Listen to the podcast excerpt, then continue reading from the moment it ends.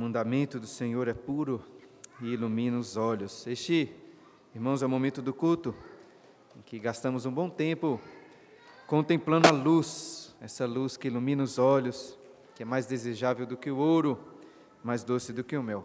Convido a abrirem suas Bíblias lá em Efésios, Efésios capítulo 4, versículos 17 a 20. No último domingo tivemos a primeira parte do estudo neste texto e hoje teremos a parte 2, Efésios 4, 17 a 20.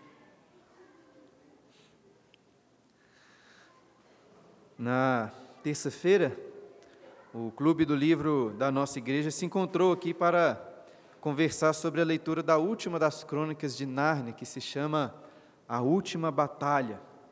E aqui vai um alerta de spoiler.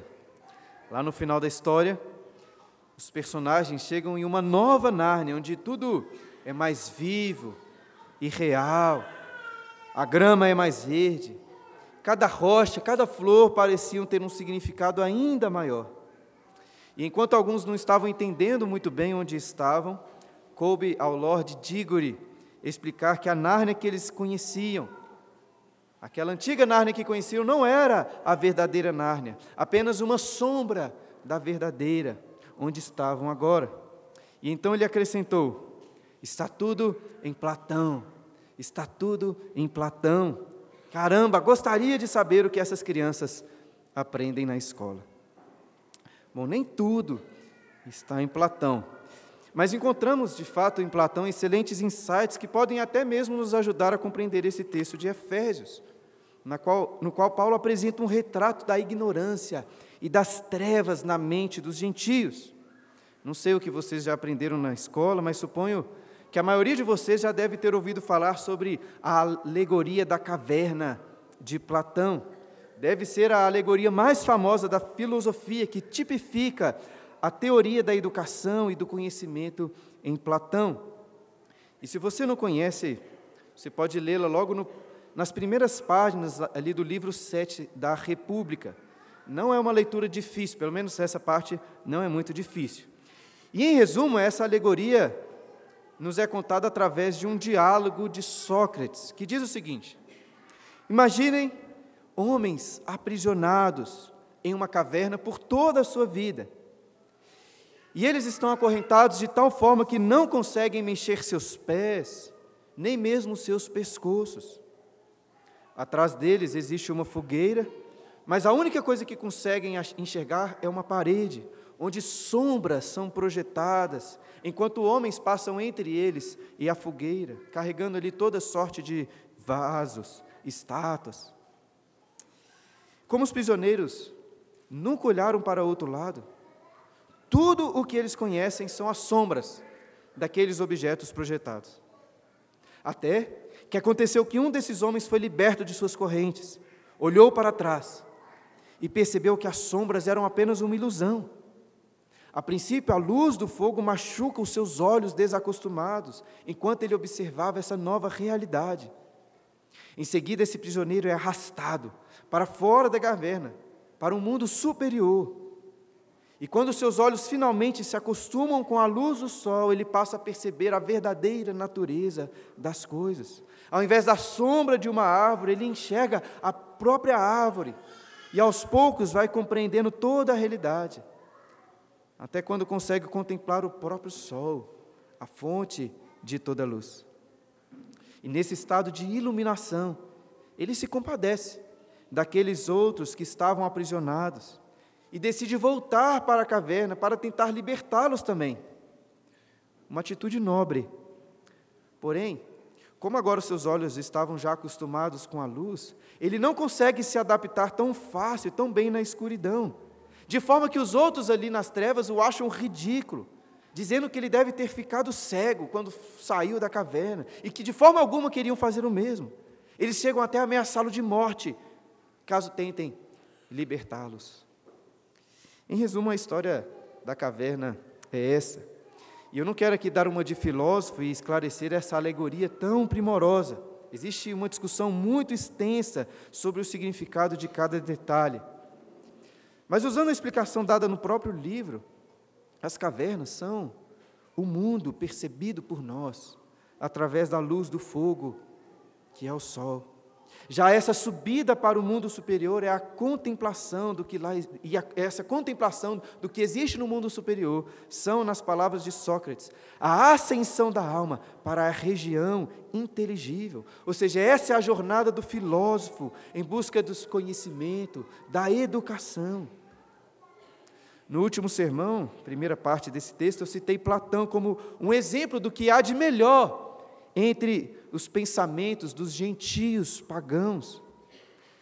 Lord Diggory, eu acho, não estava de todo errado ao dizer que, que tudo estava em Platão.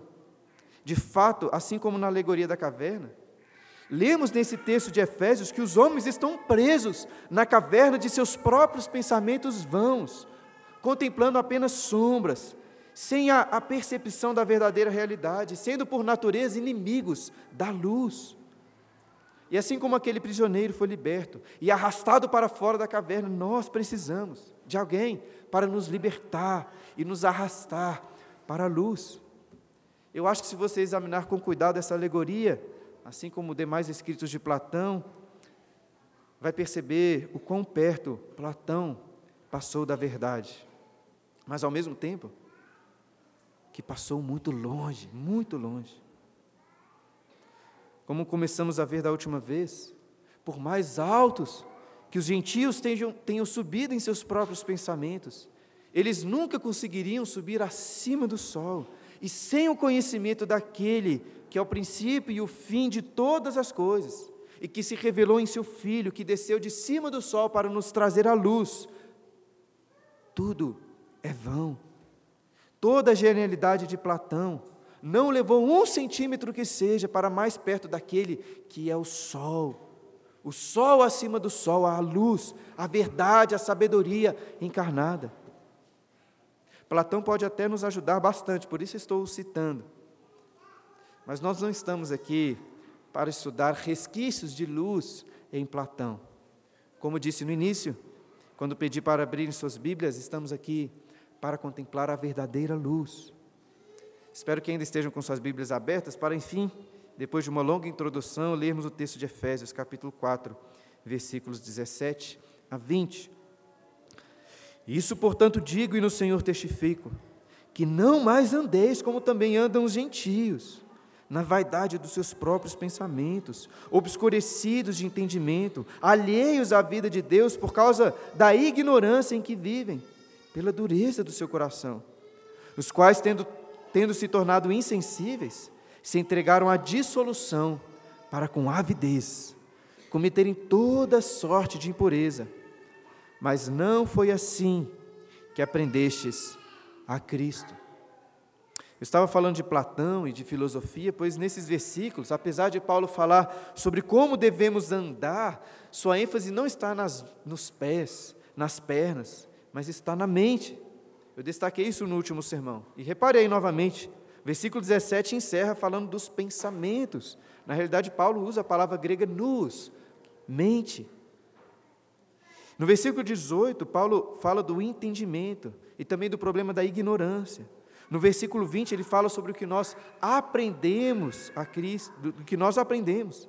Na sequência, a ênfase permanece. No versículo 21, Paulo fala sobre o que fomos instruídos. No versículo 23, sobre a renovação do espírito do nosso entendimento. Então, percebem como que é a mente que está sendo destacada nesse contexto? A salvação envolve uma mudança radical de sua mente, de nossa mente. É uma, é uma conversão da, da caverna, do pecado, da ignorância, para as tre... do pecado e das trevas para a luz do conhecimento de Deus. Mas essa conversão não é fácil. Essa exortação de Paulo aqui só faz sentido se considerarmos que os crentes de Éfeso, assim como os crentes da igreja peregrinos, muitas vezes continuam andando e pensando como gentios. Essa conversão para a luz é muito difícil. Sabe qual é a primeira sensação do prisioneiro lá na caverna de Platão quando ele é liberta? Qual a primeira sensação que ele tem? Dor, sofrimento. O seu pescoço dói ao se virar, os seus olhos sofrem por causa da luz. Lembra lá do filme Matrix? Como eu estava empolgado com Platão, eu resolvi assistir essa semana com meus filhos o filme Matrix.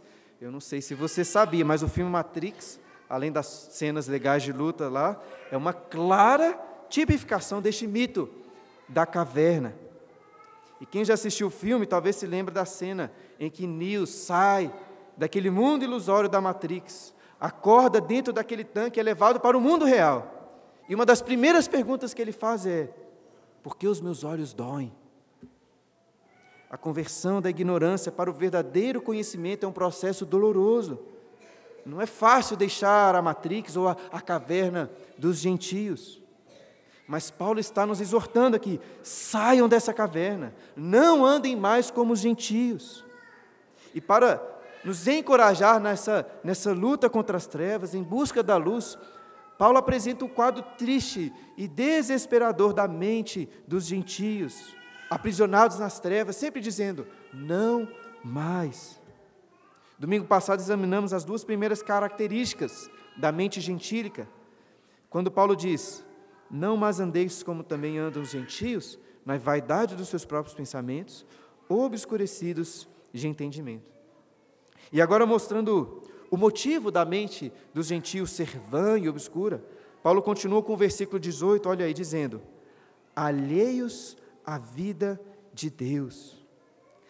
A, a tolice humana se dá exatamente por termos nos afastados da vida de Deus. E veja que Paulo não fala do Deus da vida, mas da vida de Deus. Pode parecer a mesma coisa, mas eu acho que Paulo não está simplesmente dizendo que Deus é, é o autor e o doador da vida, mas que a vida é de Deus, ou seja, a vida pertence a Deus e não a vida fora de Deus. Lembra lá no jardim do Éden? existiam apenas duas possibilidades: a vida com Deus ou a morte. E lembrem-se também de um detalhe curioso que mostra como que o pecado afetou a nossa mente. Ao tomar para si o fruto do conhecimento, do, da, daquela árvore do conhecimento do bem e do mal, o homem escolheu ser o seu próprio Deus, definindo para si o bem e o mal, e, ao se, e, e se afastar então do verdadeiro Deus, da árvore da vida. E logo que comeram do fruto, o que o homem e a mulher fizeram? Lembra? Eles foram se esconder atrás das árvores do jardim. Pense comigo. Essa era a atitude mais burra e estúpida que alguém poderia tomar. Adão sabia que Deus tinha criado todo mundo, todo aquele jardim, todas aquelas árvores. Ainda assim ele pensa: ah, vou me esconder de Deus, enfiar-me aqui atrás de uma árvore. Nunca vai me achar aqui. Seria até cômico, engraçado, se não fosse tão terrível, se não fosse também o que costumeiramente nós fazemos quando pecamos. Em lugar de corrermos para Deus em arrependimento, tolamente, nós fugimos de Deus e tentamos nos esconder. Mas não há vida sem Deus. O que existe por aí, irmãos, não é vida, é uma mera existência.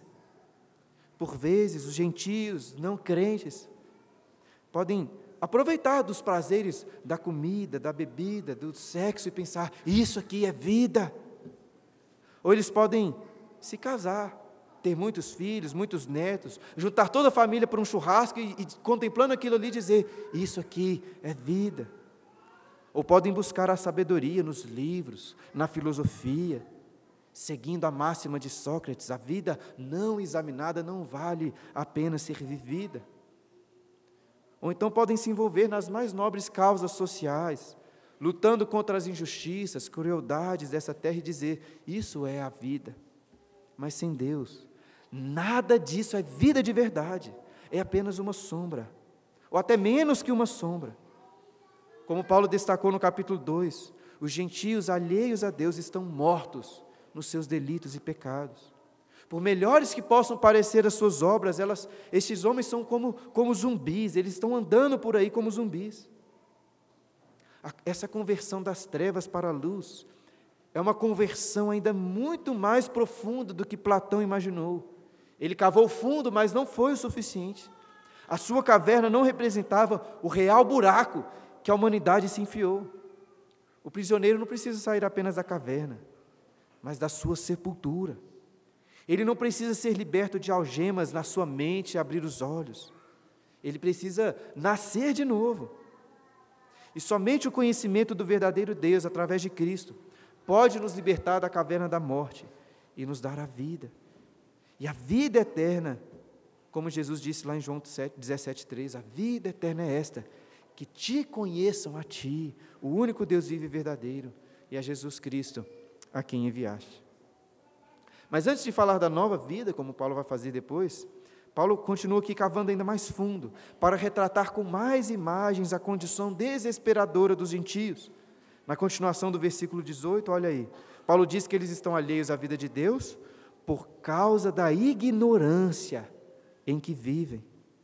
Eu já contei aqui na igreja sobre um famoso discurso de formatura apresentado pelo escritor David Foster Wallace, que depois foi editado em um livreto intitulado Isto é Água. E logo na introdução do discurso, ele conta a seguinte história: Dois peixinhos estão nadando juntos e cruzam com um peixe mais velho nadando em sentido contrário. Este os cumprimenta e diz: Bom dia, meninos. Como está a água?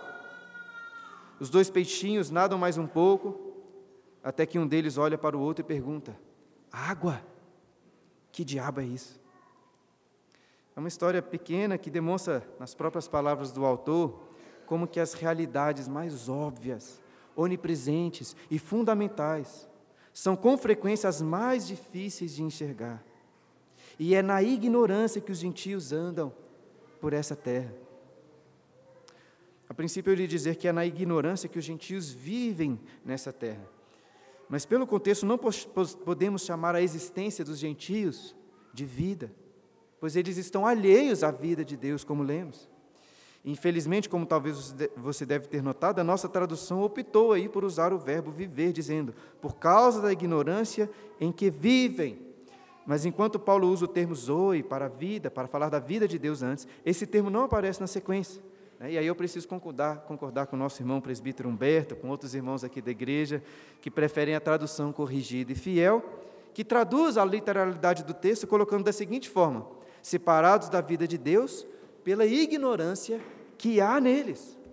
É isso. Ao se afastar de Deus, o homem foi submerso em uma profunda ignorância da realidade ao seu redor, assim como aqueles peixinhos dentro da água, mas que não sabem que diabos é isso. Evidentemente, isso não significa que os gentios não saibam nada sobre as coisas. Não é só Platão mas os vizinhos lá no seu prédio, seus colegas pagãos, podem ser muito mais inteligentes e até saberem muito mais coisas do que você sabe. Ao falar de uma ignorância profunda no coração dos gentios, eu não estou excluindo aqui a possibilidade de um conhecimento amplo, superficial. E a mente dos gentios é assim, superficial. Por quê? Porque, usando as palavras aqui do pastor John Piper, sem a luz espiritual, uma pessoa pode conhecer um milhão de coisas, mas não pode conhecer o verdadeiro sentido de nada, nem de uma única coisa. Pois conhecer o significado de uma coisa é saber por que ela existe. E Colossenses 1,16 diz: Pois nele e em Cristo foram criadas todas as coisas, nos céus e sobre a terra, as visíveis e as invisíveis. Tudo foi criado por Ele, por meio dele e para Ele. Ele é antes de todas as coisas, nele tudo subsiste. Portanto, até que alguém conheça em seu coração que cada molécula deste universo existe por causa de Cristo, ele não conhece o, o significado final de nada. E assim, irmãos, Platão era um ignorante. Pode até ser uma ignorância genial, mas é ignorância. E não pense que essa ignorância é inocente como se os gentios não tivessem qualquer escolha. Eles não podem fugir da culpa, porque a ignorância deles é uma escolha. Não é apenas intelectual, a ignorância é moral. Eu sei disso porque Paulo continua o versículo, olha aí, dizendo: por causa da ignorância em que vivem, pela dureza do seu coração. Tem uma cena lá no filme Matrix que representa muito bem essa, essa escolha pela ignorância. É a cena que eu mandei para vocês lá no grupo da igreja. E, na minha opinião, é a melhor cena do filme, ainda que seja mais odiosa. É, se você nunca assistiu o filme, muito, sinto muito, né? Vou dar um spoiler aqui. Entre aqueles que tinham conseguido sair da Matrix, ou seja, daquele mundo ilusório criado pelas máquinas, estava um traidor chamado Cypher. E a cena começa com ele partindo um filé mal passado, suculento, ao lado de uma bela taça de vinho, enquanto jantava com um dos agentes ali da Matrix, combinando o que iria receber em troca da sua traição. E ao pegar um pedaço daquele filé, ele diz: Sabe, eu sei que esse filé não existe. Sei que quando o coloco na boca, é a matriz que diz no meu cérebro que ele é suculento e delicioso. Após nove anos, sabe o que eu percebi? Há uma pausa para ele colocar o filé, saboreá-lo, e então diz: A ignorância é uma bênção. Ignorance is bliss. A ignorância é uma bênção. A ignorância, irmãos, é uma escolha feita pelo coração endurecido pelo pecado. Eu sei que por causa da natureza caída, o homem não pode sozinho escolher a Deus. Mas isso não exclui o fato de que o pecado e que a ignorância são escolhas. Não é possível desculpar a ignorância humana. É justamente isso que Paulo argumenta lá em Romanos, naquele texto que lemos durante a liturgia. Em Romanos capítulo 1, versículo 20, Paulo diz: Porque os atributos invisíveis de Deus, assim o seu eterno poder, como também a sua própria divindade, claramente se reconhecem desde o princípio do mundo, sendo percebido por meio das coisas que foram criadas. Ou seja, a revelação de Deus está aí para todos perceberem. E Paulo continua: Tais homens são por isso indesculpáveis, porquanto tendo o conhecimento de Deus, ou seja, tendo acesso ao conhecimento de Deus na criação, não glorificaram como Deus, nem lhe deram graças. Antes se tornaram nulos em seus próprios raciocínios, obscurecendo-lhes o coração insensato. Foi o homem que escolheu não glorificar a Deus, não lhe dar graça, tornando nulos os seus próprios raciocínios e obscurecendo seus próprios corações. E depois no versículo 25, Paulo ainda diz: pois eles mudaram a verdade de Deus em mentira, adorando e servindo a criatura em lugar do Criador. Ao invés de adorar a Deus, a fonte de todas as bênçãos, o homem escolheu endurecer o seu coração, olhou ali para a sombra do filé mignon, mal passado, e disse: a ignorância é uma bênção. No filme Matrix, naquela famosa cena né, em que Morpheus dá a Neo a possibilidade de escolher entre a pílula vermelha da verdade ou a pílula azul da ignorância.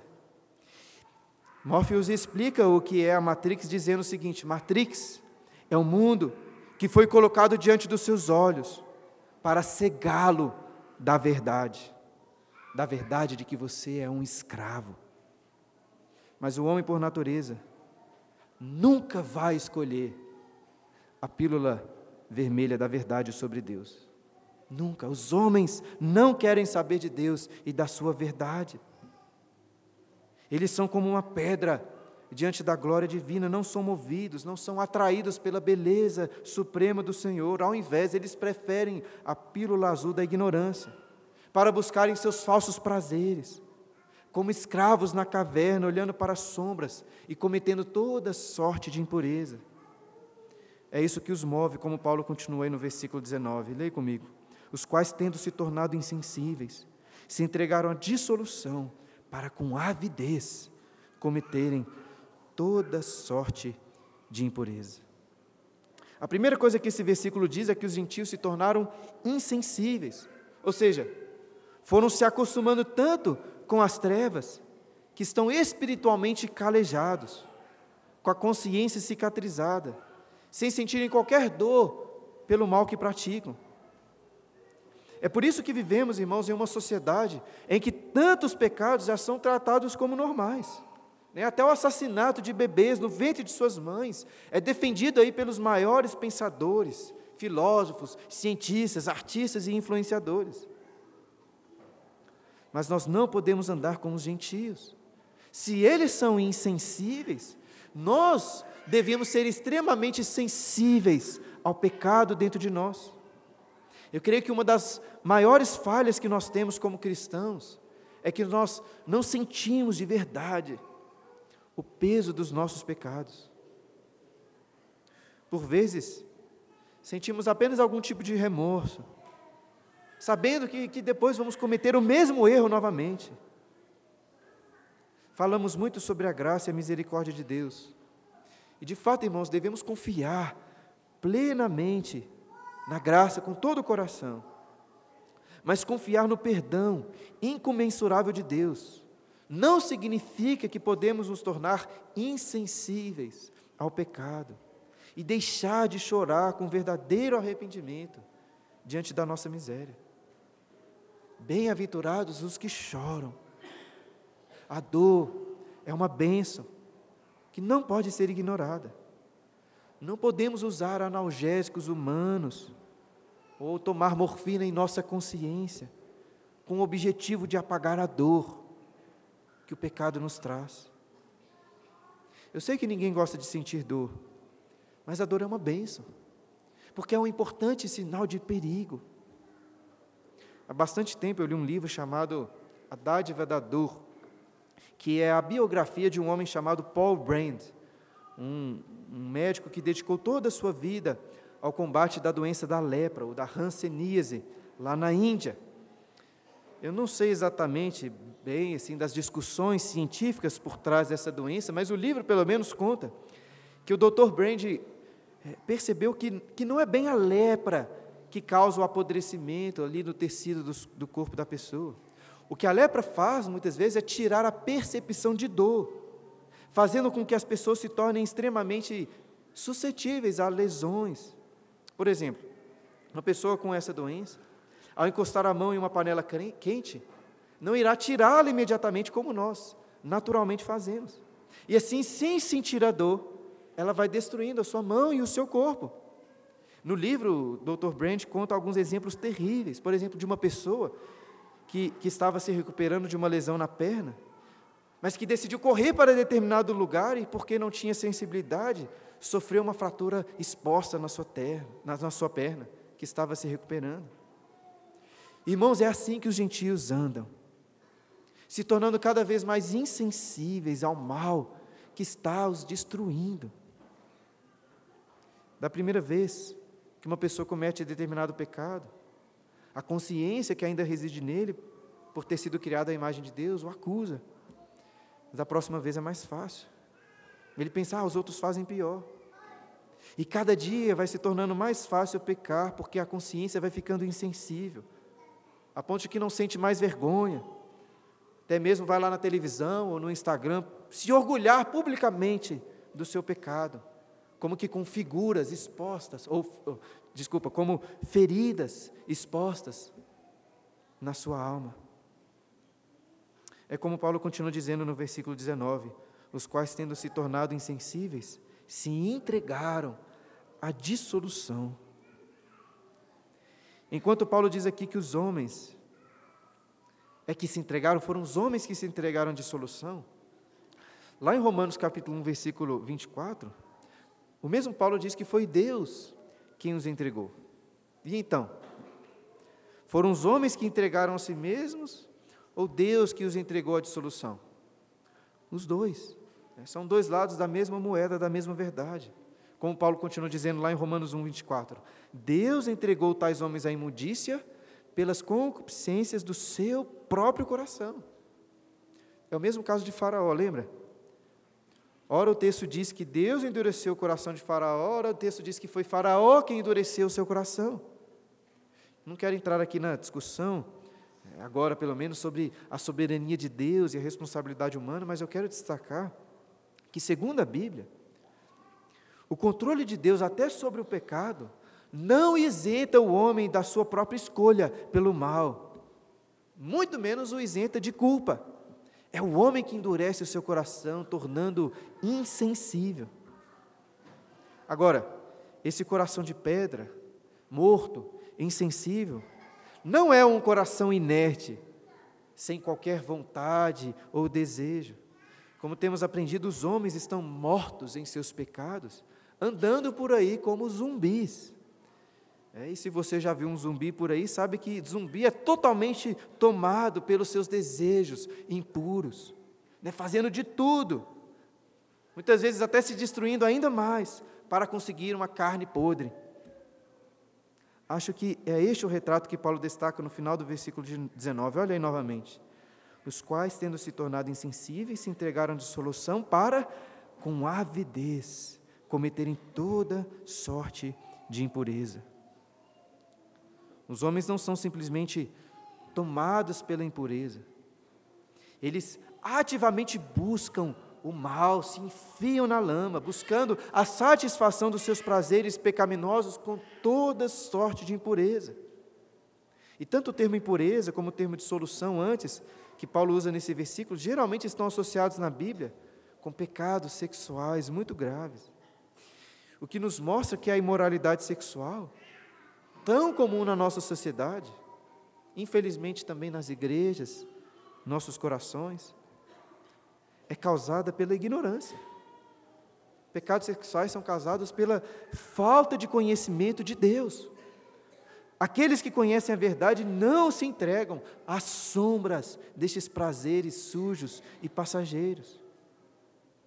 E quanto mais insensíveis são os homens, mais perversos se tornam em sua imoralidade sexual.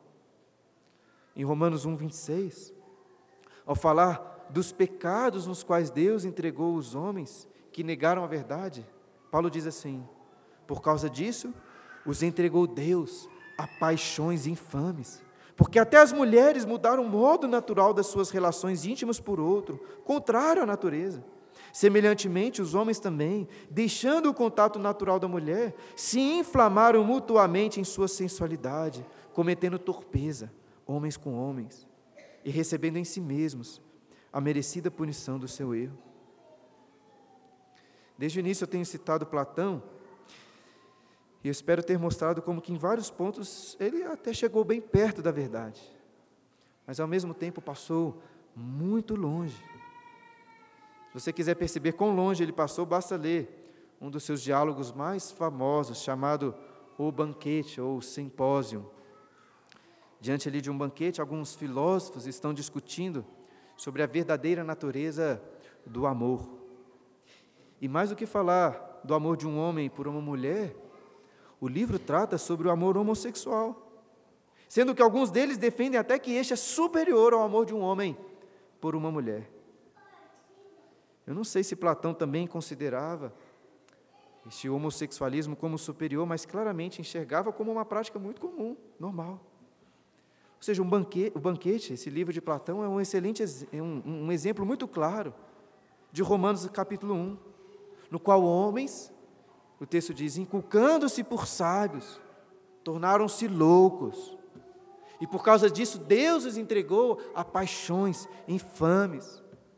Platão, os filósofos gregos, por mais alto que tenham chegado em seus pensamentos, rejeitaram o conhecimento daquele que está acima do sol e também se entregaram à dissolução para cometerem toda sorte de impureza. E note mais uma vez no texto que Paulo ressalta que os gentios cometem toda sorte de impureza com avidez. Avidez é um desejo ardente e insaciável, e é este o retrato do coração humano sem Deus.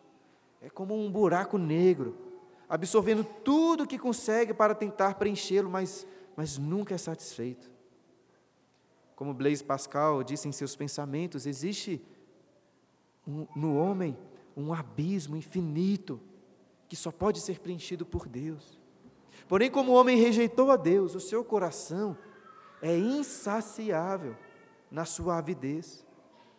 E assim, no final das contas, toda essa avidez se resume em idolatria, em um desejo do homem de substituir Deus.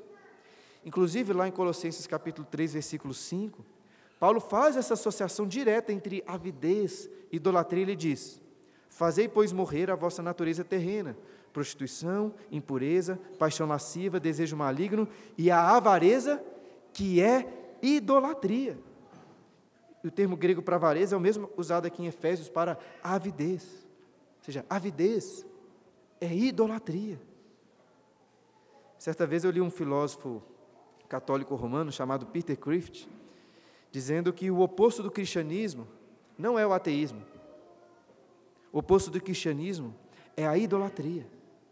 E eu acho que isso é verdade. Não existem ateus por aí, existem apenas idólatras, sempre ávidos por algum Deus que possa preencher o vazio dos seus corações com toda sorte de impurezas. E ao ler essa descrição que Paulo faz, alguém pode pensar que, que Paulo está sendo extremo demais, né? Afinal de contas, ainda que existam pessoas muito ruins, né? nós, nós conhecemos pessoas que não são cristãs, mas que não parecem se encaixar aqui.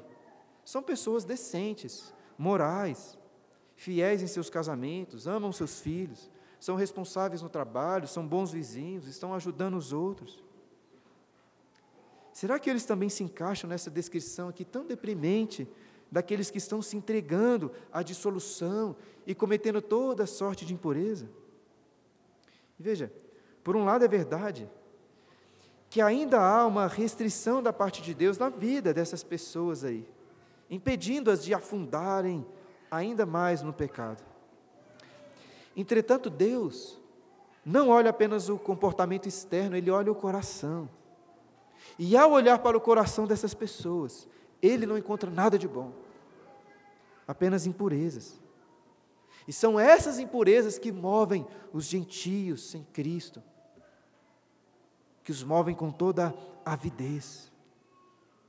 Esse desejo insaciável não se, apena, não se aplica apenas aos pecados sexuais grotescos, mas a, a, a todo tipo de anseio idólatra, seja o sexo, a comida, a bebida, o dinheiro, o reconhecimento humano, ou seja, um anseio por ter uma família grande e feliz.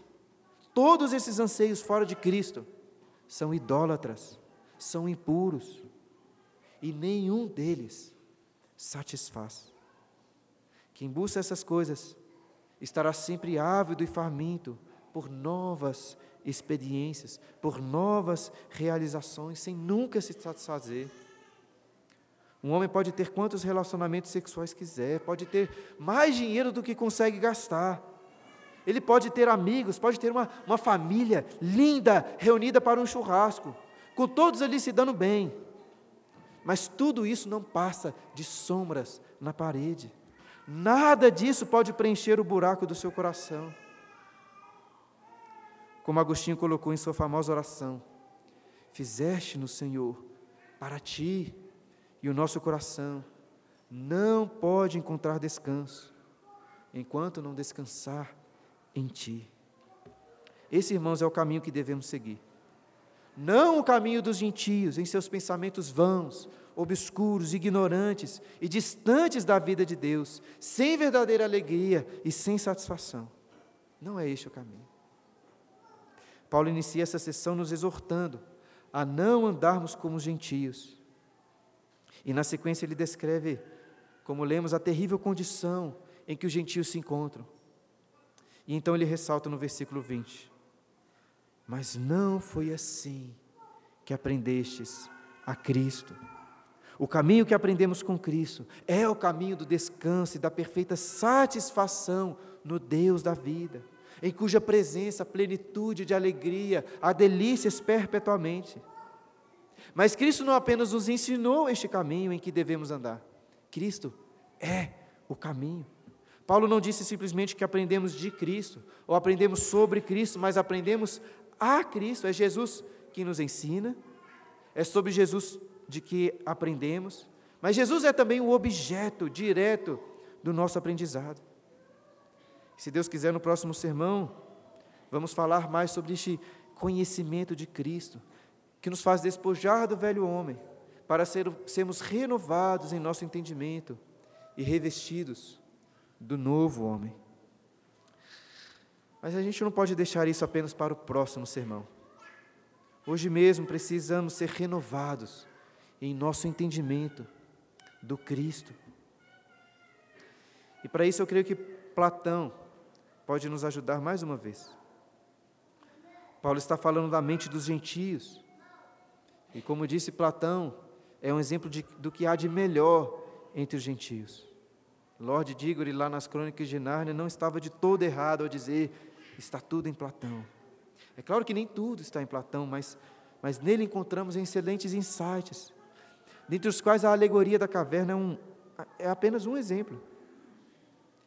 Em alguma medida, ele percebeu, como Paulo descreve aqui em Efésios, que os homens estão presos na caverna dos seus próprios pensamentos vãos, contemplando apenas sombras, sem a percepção da verdadeira realidade, e sendo por natureza inimigos da luz. Também percebeu que, assim como aquele prisioneiro foi libertado, arrastado para fora da caverna, irmãos, nós precisamos de alguém para nos libertar, para nos arrastar para a luz. É, se você examinar com cuidado essa alegoria, talvez demais escritos de Platão, acho que vai ficar impressionado o quão perto passou da verdade. Mas ao mesmo tempo, quão longe ele passou. Por exemplo, logo depois da descrição da alegoria da caverna, lá no livro 7 da República, Platão afirma que o conhecimento é uma faculdade inata à alma do homem. E que a educação é a arte de, de fazer essa, a, a conversão da, das, da alma das trevas para a luz. É como se a alma do homem estivesse apenas mal dirigida, e a educação é o que promove a mudança de direção.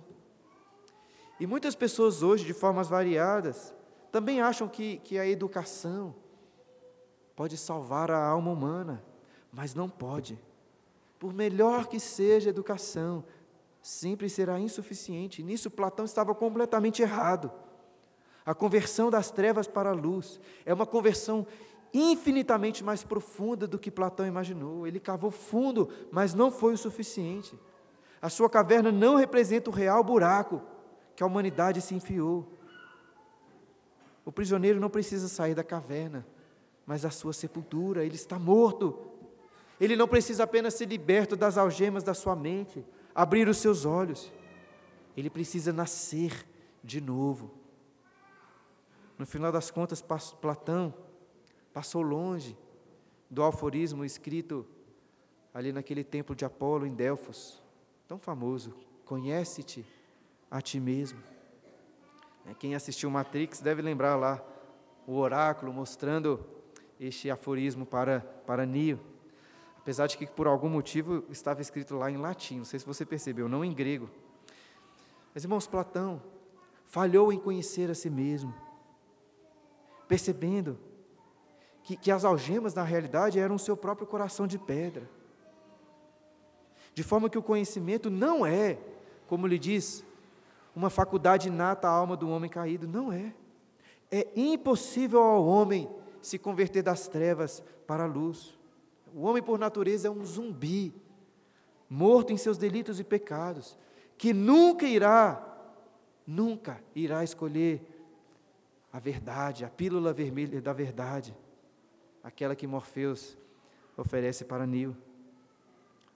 Por si mesmo, o homem sempre escolherá a pílula azul da ignorância.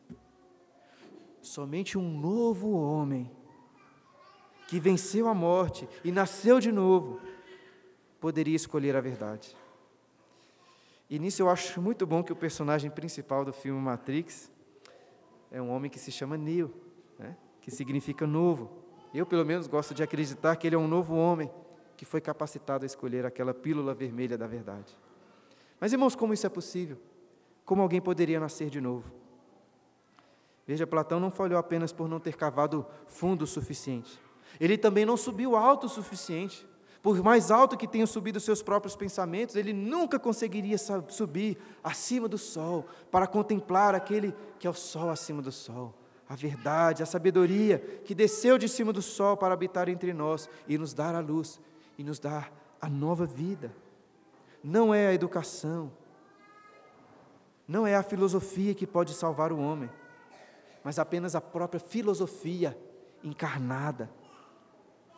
Um homem que nasceu dentro da caverna nunca poderia sair e muito menos voltar para salvar os seus companheiros. Somente um homem que veio de fora da caverna, de cima do sol, poderia entrar naquela caverna no mais profundo da morte, para salvá-los. Platão passou longe da verdade porque ele era um gentio que não aprendeu a Cristo. Ele pode ter reconhecido muito bem esse processo, que o processo da conversão das trevas para a luz, da ignorância para a verdade, é um processo dolorido, sofrido. Lembra, a primeira sensação daquele prisioneiro ao ser liberto foi dor, foi sofrimento. O seu pescoço doeu ao se virar, seus olhos foram feridos com a luz.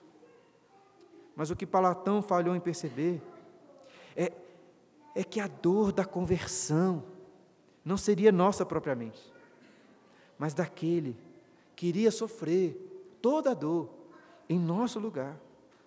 Jesus assumiu sobre si todas as nossas impurezas, toda a nossa dissolução sobre a qual Paulo fala aí. Ele tomou a nossa lepra, ele tomou a nossa insensibilidade. Ele sofreu também a maior manifestação de ignorância, de dureza de coração que essa terra já presenciou. E ele foi desamparado pelo Pai. Ele se tornou alheio à vida de Deus para morrer a nossa morte.